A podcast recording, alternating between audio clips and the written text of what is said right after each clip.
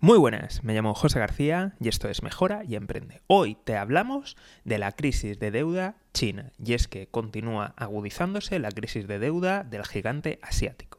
Como siempre, si no quieres perderte este tipo de informaciones, seguimiento, suscripción y lo más importante de todo es que te unas al escuadrón de notificaciones. Dejo un link en la descripción. Pues veréis, ya hemos estado hablando del caso de Evergrande, del sector inmobiliario y de otras muchas cosas que te invito a revisar en capítulos anteriores.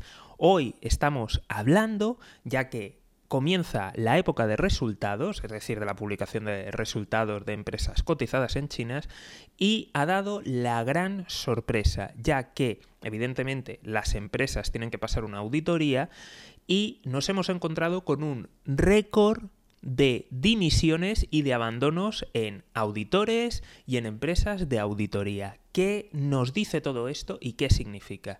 Significa que la deuda oculta de todas las instituciones chinas es gigantesca, monstruosa y que ningún auditor ni ninguna empresa de auditoría se quiere jugar el tipo por ellas. ¿Cómo ha sentado esto en los mercados?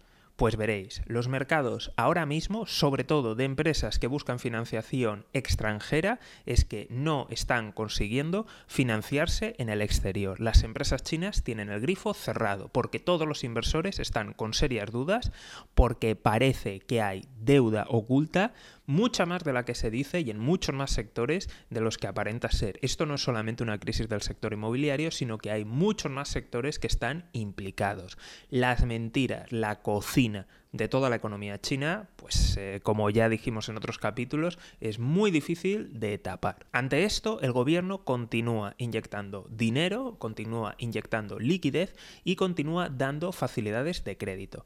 Es más, aún sigue apostando por incrementar la burbuja, que no pare la máquina y está tratando de facilitar la compra de viviendas, que bajen los precios y facilitando el crédito inmobiliario. Claro que sí, que no pare la máquina, que siga la burbuja. Revisar los datos, porque la cantidad de casas vacías que hay en China es gigantesca. De hecho, creo que podría meterse toda la población de, Alemania dentro. Y el número de casas que se construye es cinco veces más de las que necesita China en un año.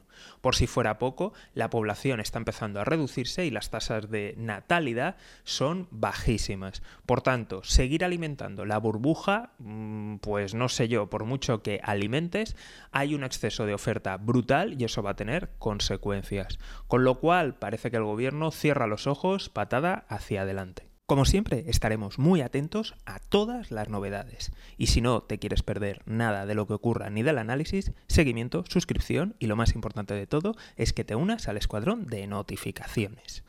Nos vemos aquí en Mejora y Emprende. Un saludo y toda la suerte del mundo.